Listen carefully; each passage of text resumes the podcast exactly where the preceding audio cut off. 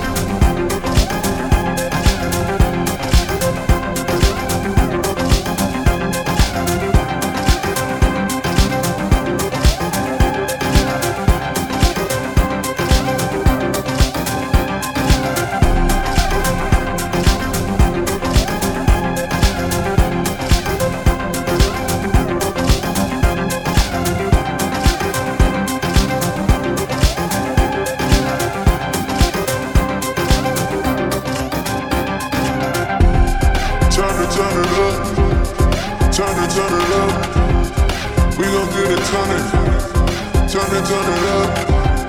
Turn it, turn it up. Turn it, turn it up. We gon' get it, turn it, turn it, turn it up. Time and time, time out. Yeah.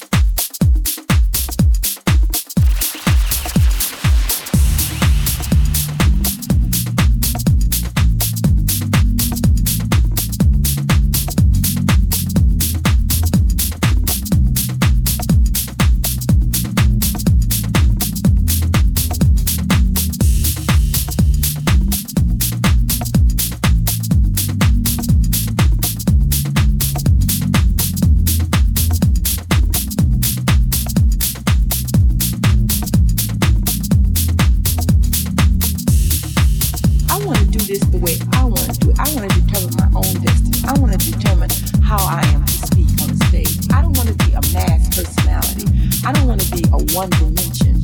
I want to be me. I want to be human. I want to be. I don't want to be a slave to a European culture that's not me anyway. You know, I say it's three degrees removed. It's black people imitating white people who imitate Europeans. You know, and we're three degrees removed from Africa, and we're African people. So that the black art movement developed, I think, out of a need to be in an atmosphere that is free, that is open, that is devoid dictators telling you how to do. It's a development of everything that is included in the creative arts. It is a movement which strives to uh, to stop depersonalizing black people. Uh, to do, we are forced to do what we consider to, the attractive thing to do because somebody else's culture says this.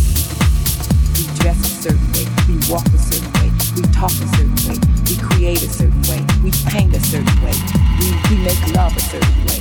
You know, all of these things we do in a different, unique, specific way that is personally ours. And we decided that it is time for us to, to take over our own lives and do it the way we know we want to do it, as opposed to having someone else continuously depersonalize us and tell us how we're supposed to do something because they are viewing us through their eyes that you are.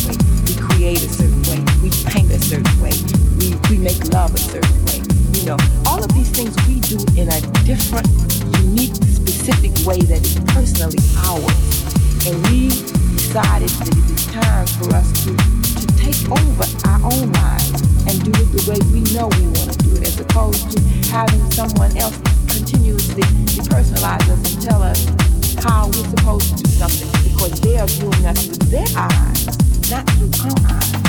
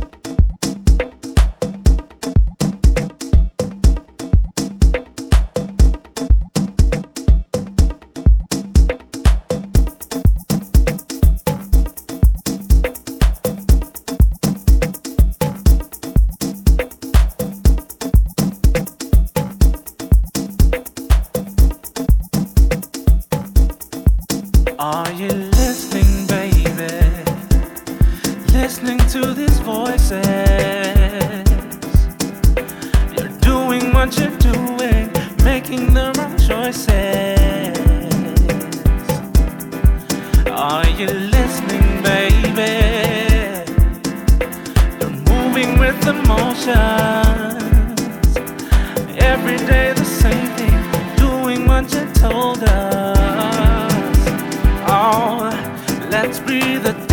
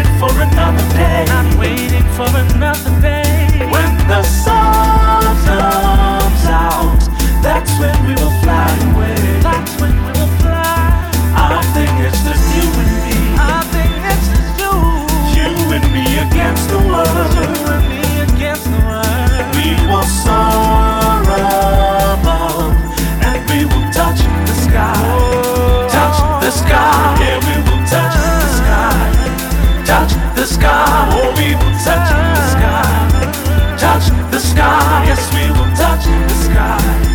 Touch the sky, oh we will touch the sky. Touch the sky, oh we will touch the sky. Touch the sky, oh we will touch the sky. Touch the sky, yes we will touch the sky. Touch the sky, oh we will touch the sky. Touch the sky.